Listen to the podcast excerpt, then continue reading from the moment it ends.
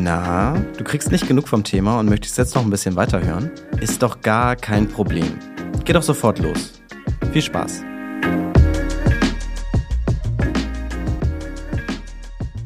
Ja, hallo Herr Schmidtke, Sie sind heute zu mir in eine Therapiestunde gekommen, in Anführungszeichen Therapiestunde, und ich frage mich gerade, wie ich Ihnen helfen kann.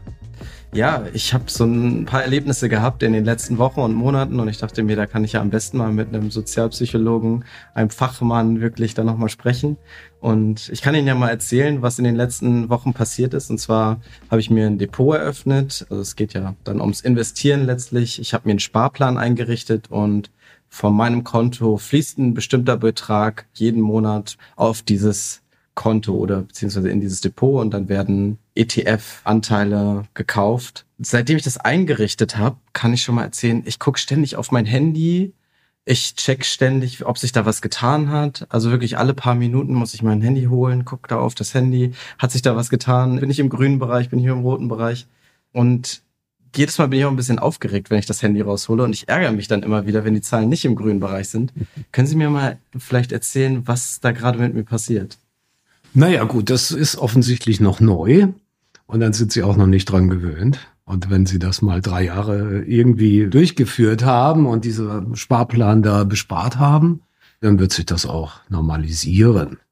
Das ist wie wenn man ein neues Auto hat, dann fährt man erstmal eine Weile rum und mit dem neuen Handy wird alles mögliche Neue ausprobiert die Annahme, dass man mit einer Investition in einem ETF oder vielleicht auch in eine Aktie oder so jetzt kurzfristig große Gewinne erzielen kann, die ist vergleichsweise naiv. Also gerade ETFs sind ja so, dass sie breit gestreut sind, dass der eine Anteil vielleicht fällt im Kurs, der andere steigt. Im Augenblick haben wir sowieso schwer. Allgemein sind die Aktienkurse niedrig.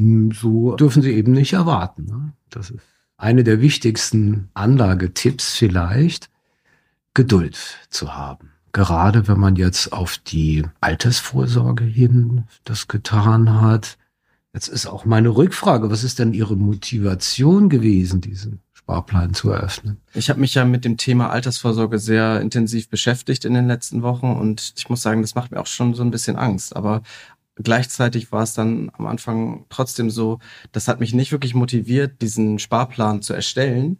Was mich dann letztlich motiviert hat, ist diese Idee, dass man vielleicht in ein paar Jahren beziehungsweise dann im Alter wirklich finanziell frei ist. Also dass man vielleicht schon mit 50 sagen kann, ich bin nicht mehr 100% angewiesen darauf, dass ich arbeite, sondern dass ich vielleicht auch eine gewisse Freiheit mir nehmen kann, vielleicht mal ein Jahr Pause machen kann oder vielleicht auch ja, wenn es dann später darum geht, Kinder zu haben, dass man sich da eine Elternzeit nehmen kann, also dass man eine gewisse Freiheit dann auch verspürt. Und das war eher so die Motivation am Ende.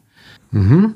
Ja, das ist ja auch sehr vernünftig. Die Frage ist, wie lange hat man Zeit, um irgendwie tatsächlich so viel anzusparen und dann auch mit Gewinnen dass man sich das tatsächlich leisten kann. Und das ist natürlich auch eine Funktion des Betrags, den Sie da investieren. Also wenn Sie jeden Monat 20 Euro investieren, brauchen Sie natürlich viel, viel länger, als wenn Sie 200 Euro investieren können oder jemand anderes vielleicht 1000 oder 1500 Euro investieren kann. Das muss man sich natürlich auch da mal vor Augen führen. Und ja, sicher ist auch nichts. Also wie gesagt, im Augenblick sind die Aktienkurse niedrig.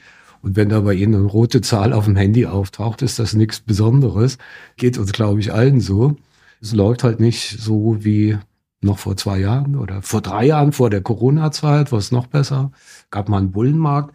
Man überschätzt das dann auch, als ich damals eingestiegen bin. Nicht mit ETF. Ich kaufe also gerne direkt Aktien von einem Unternehmen. Und dann bin ich in der Zeit eingestiegen, die richtig gut lief und habe mich dann auch total überschätzt. Ja, mit meinem Gefühl da. Und wenn ich heute an diese Entscheidung denke, die waren alle aus dem Bauch heraus. Mir waren viele Kennzahlen gar nicht geläufig. Was ist ein KGV und solche Sachen. War halt ein Anfang. Und dann, ja, war ich irgendwie der King. Ich habe sogar den DAX geschlagen, weil ich Glück hatte mit den Picks, die ich da getätigt hatte. Und das hat sich dann aber schon nach ein, zwei Jahren dann wieder relativiert. Da habe ich gemerkt, Verluste sind auch immer da. Ich glaube, die kann auch niemand vermeiden also ich habe das jetzt bei mir bemerkt, dass sobald der Kurs dann mal runtergeht, sobald ich dann mal in mein Handy schaue und ich sehe, oh, rote Zahlen, dann fange ich sofort an, meine Anlageentscheidungen zu hinterfragen. Ist das eigentlich normal oder bin ich da besonders sensibel? Und bei mir fängt das dann auch an, ich vergleiche mich da mit anderen. Ich denke dann, ah, okay, ich mache gerade Verluste und irgendwer anders hat da wahrscheinlich eine viel bessere Entscheidung getroffen. Soll ich das alles nochmal zurückdrehen und lieber wieder verkaufen? Bin ich da sehr sensibel oder meinen Sie, das ist normales Verhalten, was ich da gerade... Das ist normales Verhalten. Verhalten ist es ja noch gar nicht, sozusagen eine Einschätzung. Die Verluste wirken auf uns Menschen deutlich stärker als vergleichbar große Gewinne gibt eine Theorie, die sehr bekannt ist, die das gut beschreibt. Das ist die Prospect Theory. Ich gehe da jetzt nicht im Detail drauf an, müsste eine Viertelstunde wenigstens erklären, um mal die Basics irgendwie rüberzukriegen. Was man sich merken kann, ist, Verluste wirken stärker. Also 100 Euro verlieren ist viel schlimmer gefühlt als die Freude, die man daran hat, 100 Euro zu gewinnen. Ja, so muss man es ausdrücken. Insofern ist das ganz normal. Die Frage ist, ob man dann aussteigen sollte oder nicht. Man kann sich diese Frage im Voraus schon beantworten und das wird auch empfohlen, dass man sagt, wie lange will ich den ETF so halten, wenn er nicht so läuft, wie ich mir das im Voraus gedacht habe? An welcher Stelle steige ich wieder aus? Das kann man übrigens auch der Bank mitteilen, indem man so einen Stop-Loss-Kurs angibt. Und wenn dieser Kurs erreicht wird beim Fallen, wird die Aktie automatisch verkauft. Kann auch richtig schiefgehen, wenn so ein Crash kommt wie 2020 im März und dann über Nacht die Aktien irgendwie um 30, 40 Prozent gefallen sind wegen der Corona-Geschichte. Und alle verkaufen. Äh, dann verkaufe ich auch und bis die verkauft ist, bin ich ja noch mal deutlich unter diesem Stop-Loss-Kurs. Ich habe damals nicht verkauft, hatte auch ein komisches Gefühl. Mhm. Das waren ja jetzt Investitionen, die ich über Jahre schon getätigt hatte und auf einmal ist das alles im Minus und sonst hat sich das ja immer ausgeglichen. Liefen die Immobilienaktien besser als die Rohstoffaktien oder war es umgekehrt? Ja, das vergleicht sich ja typischerweise aus. Da gab es keinen Ausgleich. Dann liefen hier auch meine Kolleginnen und Kollegen durchs Haus, um Gottes Willen, ja, und ich muss verkaufen und äh, ich sag, lass mal lieber und warte ab. Und es hat sich dann auch gelohnt für mich persönlich, das einfach nicht zu verkaufen. Da muss man auch manchmal ein bisschen stur sein. Andererseits ist es natürlich auch so, dass man allzu oft zu lange in solchen Positionen bleibt. Das kann man auch psychologisch ganz gut erklären. Es gibt einmal diesen Endowment-Effekt, mhm. Besitztumseffekt. Also was man besitzt, ist wertvoller, als wenn man es nicht besitzen würde. Und das geht psychologisch schon dann los, wenn man etwas berührt oder anzieht. Deswegen wird eine gute Verkäuferin im Geschäft wird sagen, Sie interessieren sich für die Jacke, ziehen Sie die schon mal an. Wenn Sie die schon mal angehabt haben, ist es sozusagen die Jacke schon mehr wert und die Wahrscheinlichkeit steigt, dass man sie dann tatsächlich auch kauft. Vorausgesetzt, man kennt den Effekt nicht, dann kann man sich selbst ein bisschen korrigieren. Und so ist es natürlich auch da der ETF-Sparplan, der da im Depot liegt, der ist mehr wert, als er ursprünglich wert gewesen wäre oder als es tatsächlich. So bleiben wir dann so sitzen, ich auch. Ich habe dann auch die eine Position in meinem Depot, minus 50 Prozent und sitzt das aus, sitzt das aus, sitzt das aus, was im Grunde eine Fehlentscheidung ist. Mhm. Ich hätte also rechtzeitig verkaufen sollen. Irgendwie hat man das Gefühl, das wird nochmal, das wird nochmal, das wird nochmal. Dahinter steckt auch ein Konsistenzbedürfnis. Also man hat eine Entscheidung getroffen und jetzt soll diese Entscheidung natürlich auch gut sein. Und äh, so sucht man zum Beispiel dann auch gezielt Informationen, die dafür spricht, dass diese Investitionsentscheidung auch die richtige war. Und eine gegenteilige Analyse oder sowas, ah, nee, das ist Quatsch. Äh, aber Sie lachen, Sie kennen das ja auch schon. Ja, definitiv. Hat wieder dieses Gefühl des Vergleichens bei mir in den Kopf, dass ich dann denke, ja, ist das jetzt die richtige Entscheidung? Aber dann suche ich danach und suche mir dann eigentlich Argumente raus, dass es für mich ja eigentlich doch die richtige Entscheidung ist und gehe gar nicht mal so sehr danach, dass es vielleicht die falsche Entscheidung gewesen sein könnte, weil das macht es ja irgendwie noch komplexer, finde ich. Dann lasse ich es lieber oder dann suche ich lieber für mich den, den Grund, dass ich lieber die Finger stillhalte. Auf den Vergleich bin ich jetzt noch nicht eingegangen. Vergleiche sind oft nützlich. Dann, wenn wir uns vergleichen mit Leuten, die ein bisschen besser sind als wir, dann kann man sich von denen was abgucken. Also, ne, der Lehrling, sage ich jetzt mal so, der gut, wie macht der Meister seinen Tisch beim Tischlernen? Das kann ich heute noch nicht, denkt der Lehrling, aber vielleicht in zwei, drei Jahren bin ich auch so weit und dann kriege ich das auch hin. Und dann ist der soziale Vergleich richtig gut. Soziale Vergleiche sind dann schlecht, wenn man irgendwie das Gefühl hat, man schneidet furchtbar schlecht ab. Wir kennen das von jungen Frauen, vor allem wenn es um die Körpermaße geht. Ich bin zu dick, die Nachbarin ist viel schlanker als ich. Die hat die tolleren Haare, die hat die längeren Fingernägel. Ja, all solche Dinge. Als Mann kann ich es nicht so ganz nachvollziehen, aber die Männer haben das natürlich auch. Der fährt ein dickeres Auto als ich, der hat die jüngere Ehefrau. Fährt ein dickeres Depot. Äh, das sieht man meistens nicht von außen, glücklicherweise, aber genau das ist es sozusagen. Das macht uns auf eine gewisse Weise krank. Und das sollte man vermeiden. Wenn man gut sich vergleichen will, ist es auch immer ratsam, sich mit sich selbst zu vergleichen. Vergleichen Sie mal vor einem halben Jahr ich, ne, oder vor ein paar Wochen hatten Sie noch keine Investition. Jetzt haben Sie eine. Also da sieht das alles schon wieder viel besser aus. Ja. Und ähm, das geht im Alter dann verloren, wenn man dann vergleicht, ne, vor zwei Jahren bin ich noch Ski gefahren, jetzt kann ich das nicht mehr oder irgendwie sowas. Dann kann es auch leichter nach hinten gehen. Aber bei jungen Leuten ist das, glaube ich, eher ein guter Rat, wenn man sagt, vergleich dich mal mit dir selbst. Gehen Sie mal zurück, in ihre Vergangenheit. Vom Jahr waren sie noch Student, so wenn ich es richtig weiß. Und vor vier Jahren waren sie noch Abiturient oder irgendwie sowas. Wo bin ich heute? Haben sie was erreicht inzwischen? Mhm. Na, das ist, glaube ich, die bessere Variante. Ja, das macht, glaube ich, dann einfacher. Aber wenn ich dann, wenn ich dann tatsächlich die Gewinne sehe und sehe, ja, es sind grüne Zahlen heute, dann bin ich sofort euphorisiert. Und Sie haben ja am Anfang auch gesagt, dass man die Gewinne vielleicht nicht so super einschätzt. Und das ist bei mir dann auch so. Also, dass ich dann denke, naja, aber das muss ja jetzt noch weitergehen. Also dann muss es ja noch mhm. weiter und immer, immer, immer weiter. Und dann fange ich an, mir auszumalen, oh, was könnte ich alles mit dem Geld machen? Was ist eigentlich so die Faszination am Geld? Wieso kriegen wir eigentlich, auch wir Menschen, eigentlich nicht genug davon scheinbar? Also ich würde jetzt nicht sagen, dass ich ein besonders materieller Mensch bin, aber irgendwie ist dann doch ein bisschen Gier dabei. Also ich will dann trotzdem mehr. Ich will dann mhm. morgen nochmal 100 Euro mehr. Ich weiß nicht, ob das allen so geht. Jetzt bin ich deutlich älter als Sie und Geld bedeutet mir mit zunehmendem Alter immer weniger. Jetzt kann man natürlich sagen, der ist Professor, der verdient gut und so weiter. Das ist schon richtig so. Wir haben es zu tun eigentlich mit einer Grenze, die dürfte etwa bei 60.000 Euro liegen, Jahreseinkommen wo Geld nicht mehr zusätzlich befriedigt aus den Leuten. Also die verdienen dann mehr, ich freue mich irgendwie eine Woche über meine Gehaltserhöhung. Und dann ist dieser Effekt natürlich auch wieder weg. Na, Geld ist notwendig, um am sozialen Leben teilzunehmen. Wir wollen mal in Urlaub fahren, wir wollen mal irgendwo Mobilität haben, die auch immer teurer wird. Wir wollen unsere Heizung andrehen können im Winter auf ein Konzert gehen oder auf eine Sportveranstaltung dafür Geld ausgeben. Das wollen wir schon. Aber sofern das irgendwie möglich ist, äh, dann ist es wirklich nur noch Gier. Also da kenne ich auch so Fälle, auch aus meinem privaten Umfeld. Da zählt dann nur eigentlich nur noch die Zahl auf dem Konto. Und ich frage mich, was willst du mit dem Geld denn überhaupt noch anfangen? Da kommt da nichts, ne? Das geht dann eigentlich nur noch um diese Zahl. Woher diese Faszination kommt, ist eine gute Frage. Ich glaube, es ist einfach übergeneralisiert. Ne? Zum einen ist dieses Geld notwendig, um am Leben teilzunehmen. Und dann kommt der Punkt, wo das erreicht ist, sozusagen. Und dann wird's immer mehr, immer mehr, immer mehr. Wir haben solche Beispiele jede Menge. Wir hatten diesen Uli Hoeneß, der damals mhm. den Elfmeter verschossen hat, 1974. War es nicht so? Ja, ungefähr.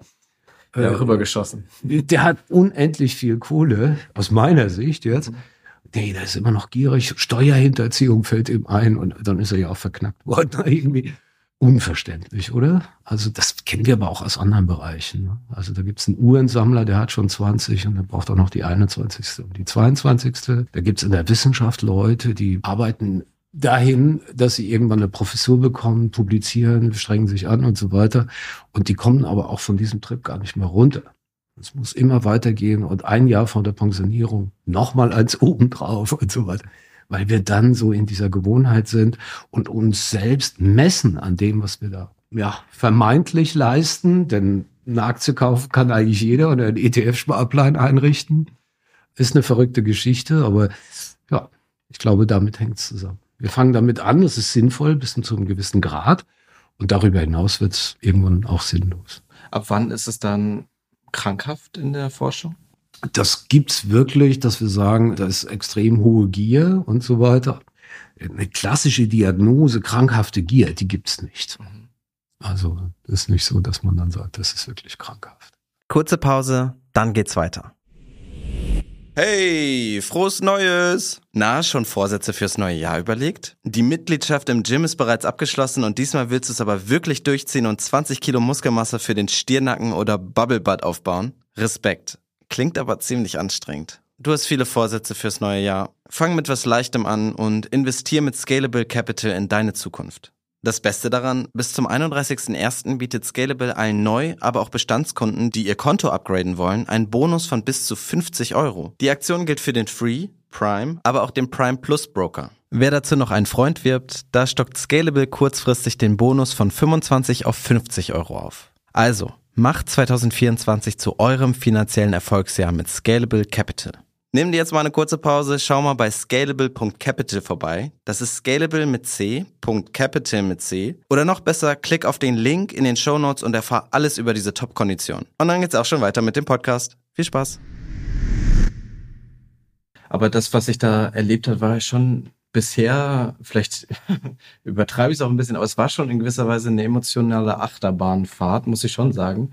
Und ich habe mich mal hingesetzt und mal überlegt, was kommt dem gleich? Diese Mechanismen, die ich da in mir gespürt habe. Also dieses erst Euphorie, dann vielleicht auch so ein kleines bisschen Gier, haben wir ja schon drüber gesprochen. Aber dann auch diese Verlustängste, teilweise Panik, wenn es da mal runtergeht. Kommt das schon dem Glücksspiel nah oder ja. sind das völlig zwei unterschiedliche Welten? Oder? Nee, nee, also wenn Sie das so betreiben, dann sind wir genau auf dieser Spur. Dann ist aber der ETF auch nicht das Richtige. Also um Glücksspiel zu betreiben, sollten Sie spekulativ handeln. Mhm jetzt eine Aktie kaufen, heute Nachmittag wieder verkaufen mit dem entsprechenden Gewinn. Man kann Leuten nur davon abraten, denn von 100, die es versuchen, scheitert 99 und zahlen am Ende drauf und verlieren auch damit ihr Geld. Aber wenn wir an der Stelle sind, dann ist es tatsächlich vergleichbar.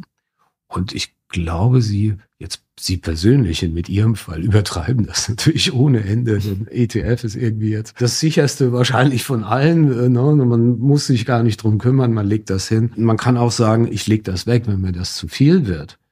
Äh, andererseits macht es doch Spaß. Heute ärgere ich mich. Und also seit ich mit Aktien da investiert bin, hat mir das auch immer Spaß gemacht. Ja, Verluste sind dann mal doof und so weiter und dann kommen wieder Gewinne. Wow. Ja, eigentlich habe ich da so zwei Dinge im Kopf. Das eine ist eine Investition, die langfristig ist und entsprechend suche ich auch Werte aus, die das repräsentieren können, insbesondere was Dividenden betrifft. Das ist für mich eine wichtige Entscheidung. Das ist eine langfristige Investition und die haben sich eigentlich immer gelohnt. Und dann habe ich manchmal so diesen Spieltrieb und dann kitzelt das und dann bin ich sicher und so weiter. Und dann werde ich auch mal spekulativ. Und im Strich hat es eher nicht gelohnt. Dafür habe ich zu wenig Information, auch zu wenig Zeit, mir diese Informationen zu beschaffen. Und wenn irgendwo auf der Welt was passiert, bis es bei mir ankommt, hat sich der Aktienkurs auch schon längst wieder in die eine oder andere Richtung gedreht.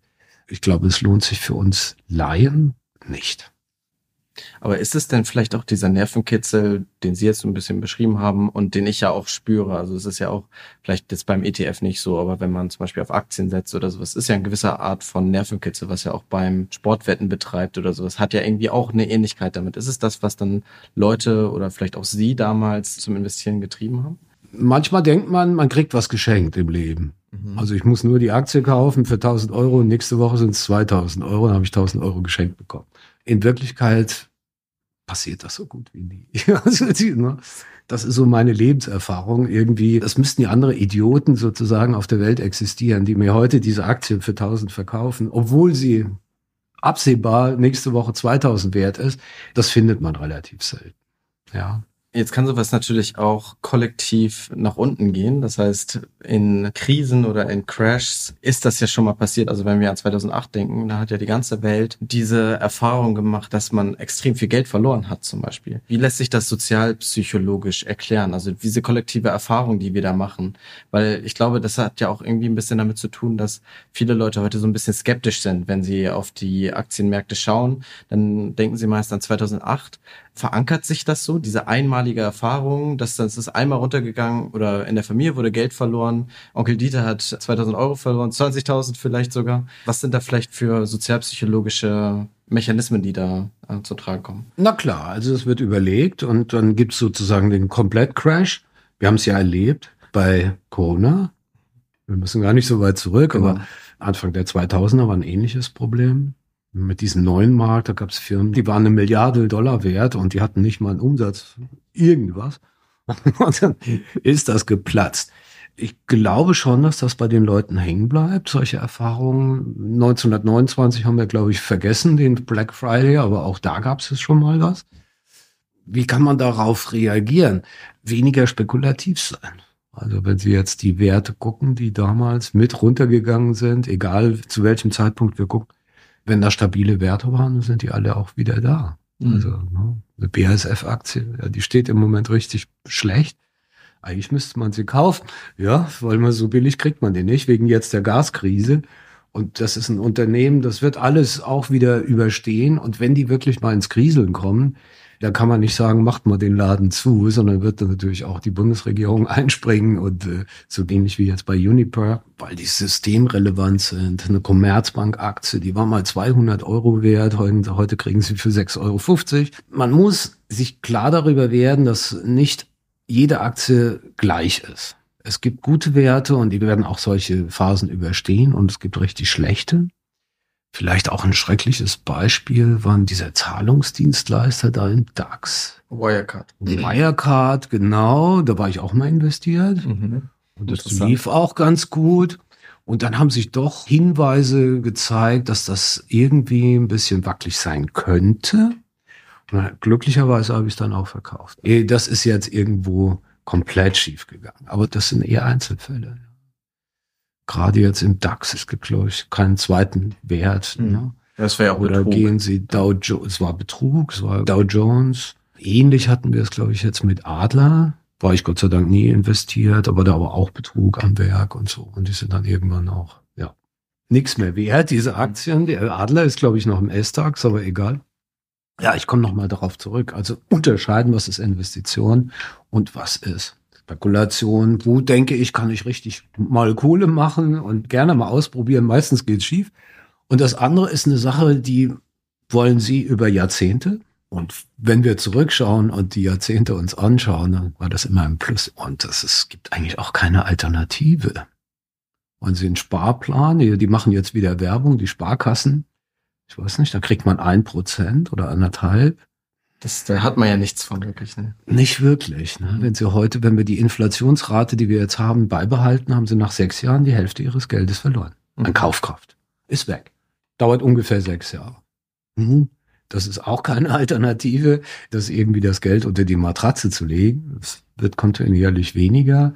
Sparverträge gibt's nicht. Ja, wo soll das Geld dann hin? Es gibt so viel Geld auf der Welt. Deswegen ist die Inflation auch so hoch, dass man es gar nicht mehr ausgeben kann. Wenn die alle mit ihrem Geld irgendwo hingehen würden und würden sagen, ich würde mir jetzt etwas gerne dafür kaufen, dann geht das nicht, weil so viel Angebote gibt's ja gar nicht.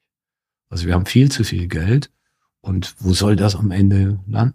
Aus meiner Sicht auch wieder in Aktien, in Unternehmen, was anderes kann ich mir nicht groß vorstellen.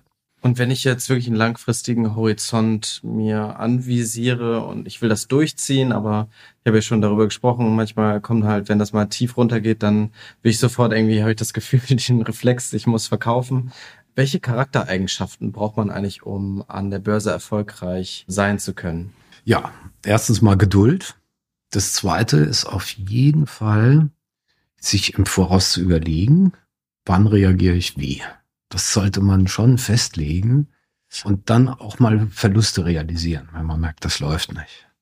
Das ist mein größtes Problem. Ich, bin dann immer noch, ja, denke, wird immer noch, wird immer noch. Und dann habe ich so einen Posten auf einmal mit minus 50 Prozent. Das ist Unsinn. Ich hätte sie besser verkauft. Und könnt sie heute wieder neu kaufen. Zum halben Preis, ne? Also muss man sich mal überlegen. Das produziert dann auch solche Kosten, die man Opportunitätskosten nennt. Also das Geld, das darum liegt und immer weniger wird, kann ich nicht woanders investieren, wo es sinnvoller angelegt wäre.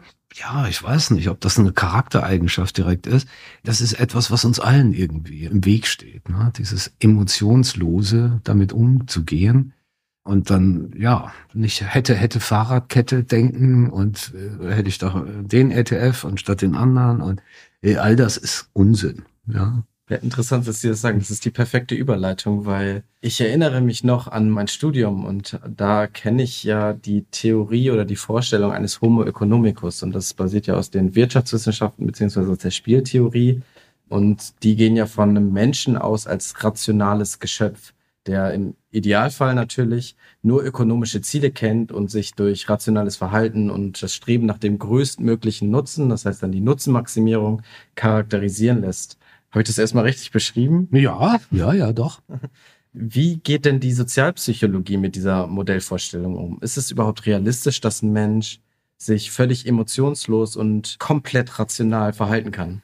Aus meiner Sicht ist das naiv, diese Vorstellung, aus zweierlei Gründen. Das erste ist, was ist rational? Wenn ich mich freue über etwas, was aber viel Geld kostet, war das dann rational, das Geld auszugeben? Was mache ich mit einem Geschenk an meine Ehefrau? Bin verheiratet. Soll das möglichst billig sein? Um Gottes Willen, ja. Also Da äh, würde ihre ja, Frau wahrscheinlich nicht so zufrieden das, sein. und ich selbst auch nicht. Ne? Ich habe jetzt irgendwie lange rumgesucht und die gebrauchte irgendwas gekauft. Um Himmels Willen, ne? das wollen wir nicht. Also das macht dann auch keine Freude und gibt auch schöne Beispiele. Also Schmuck, der zu billig ist, dann ist er nichts wert. Kauft keiner. Dann sagt die Händlerin zu ihrer Verkäuferin, mach da mal noch billiger, schreibt so einen Zettel und die Verkäuferin liest den Zettel falsch und erhöht den Preis mal zehn, weil sie das Komma irgendwo falsch gelesen hat und am nächsten Tag ist das verkauft. Mhm. Der Mensch ist kein Ökonomikus, eigentlich noch nie gewesen. Das ist der eine Grund, dass wir also auch Geld ausgeben wollen, manchmal für etwas. Es erhöht den Wert dessen, was wir da dafür kriegen. Und das zweite ist, dass wir ein rationales Urteil ja fast gar nicht fällen können. Also ich habe darüber auch ja schon mal geredet äh, an einer anderen Stelle. Das ist ein sehr komplexer Vorgang, ein rationales Urteil zu bilden. Es gibt ein Berufsfeld, die das versuchen. Manchmal denkt man dann an Juristen, an den Richter und so weiter. Die nehme ich aber jetzt mal raus. Die machen das gar nicht, sondern es sind eigentlich Psychologinnen und Psychologen. Die Mhm. haben solche rationalen Modelle. Dann, wenn es um komplexe Entscheidungen geht, etwa was klassisch ist, eine Personalentscheidung zu treffen. Stelle ich den ein oder stelle ich einen anderen ein?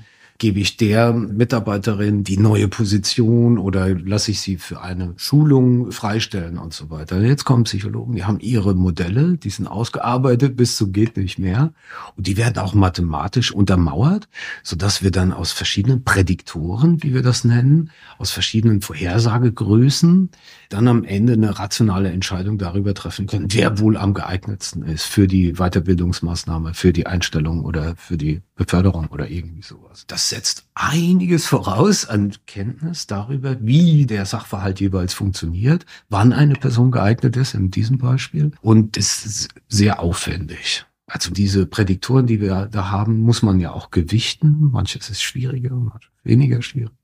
Schauen Sie mal an, wie schwierig es ist, das Wetter zu, vorherzusagen. Mhm. Also das sind Systeme, die wir nicht durchblicken können. Wenn wir jetzt auf die Investition zurückkommen, kann Ihnen keiner sagen, die größten Fachleute liegen komplett daneben. Das heißt, bei einfachen Größen, ne, also auch das ist untersucht, man lässt sich beeinflussen von irgendwas.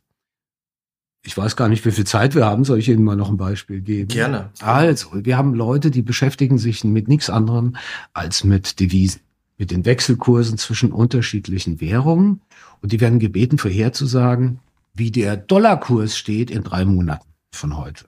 Und die machen das professionell. So. Und jetzt gucken, wie gut die Prognosen sind.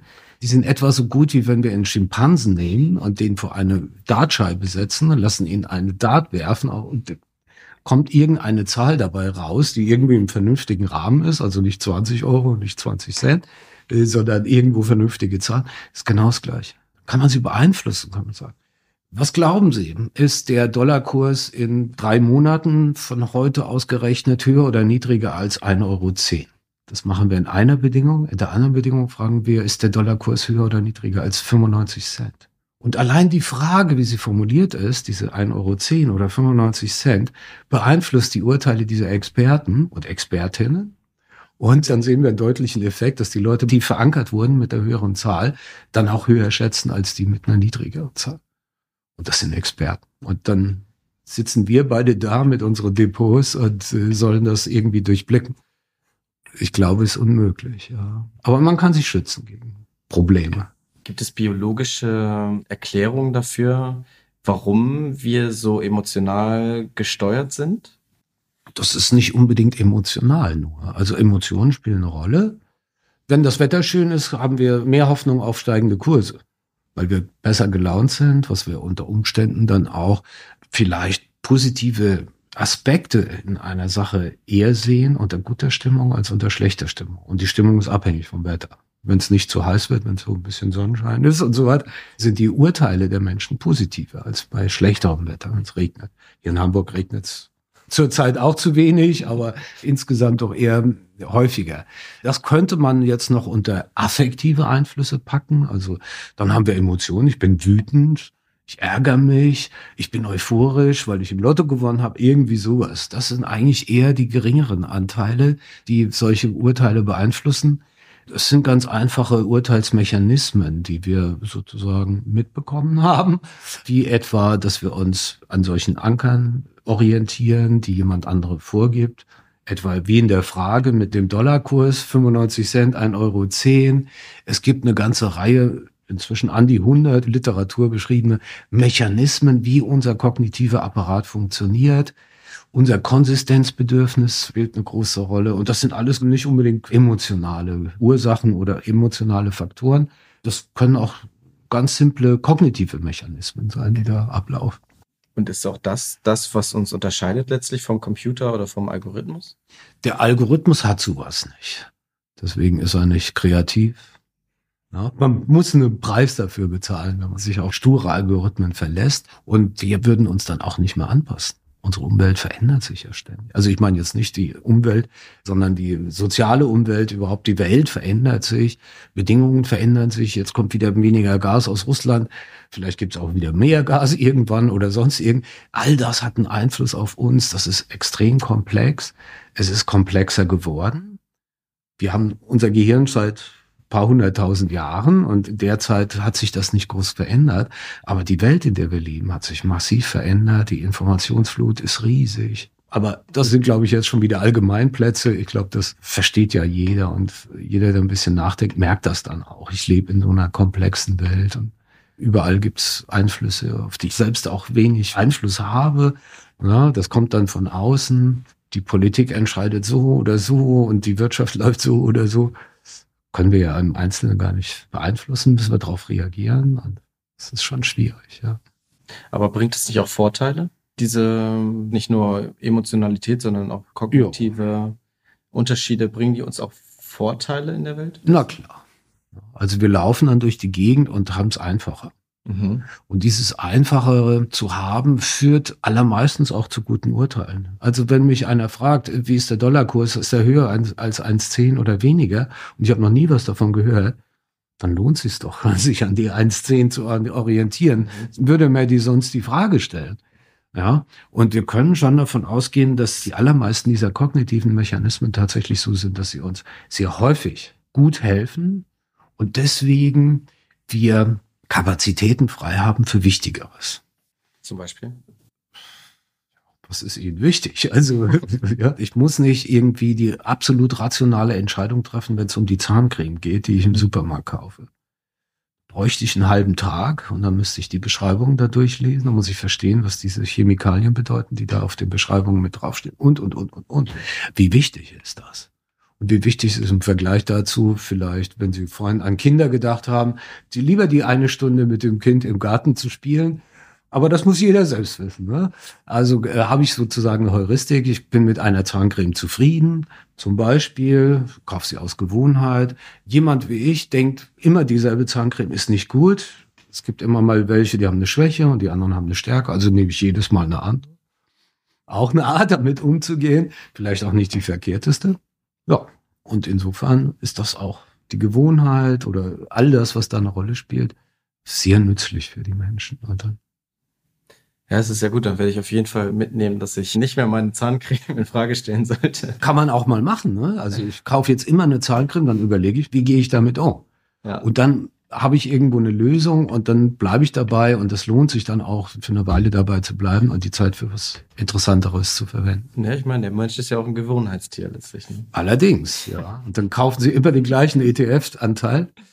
Äh, ja, ja, derzeit schon. Auch schon eine Gewohnheit. Ne? Mhm. Ja, ja, klar.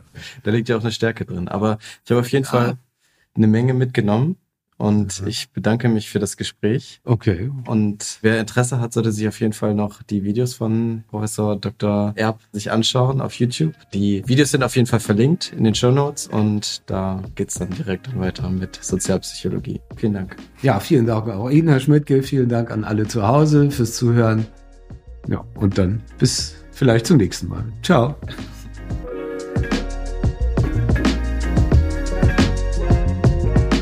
Expedition Interview ist ein Mint Original Podcast. Idee, Moderation und Produktion Jared Schmidtke. Schnitt Yoshimi Saravia. Für mehr feinen Content folgt uns auf Instagram, TikTok oder LinkedIn.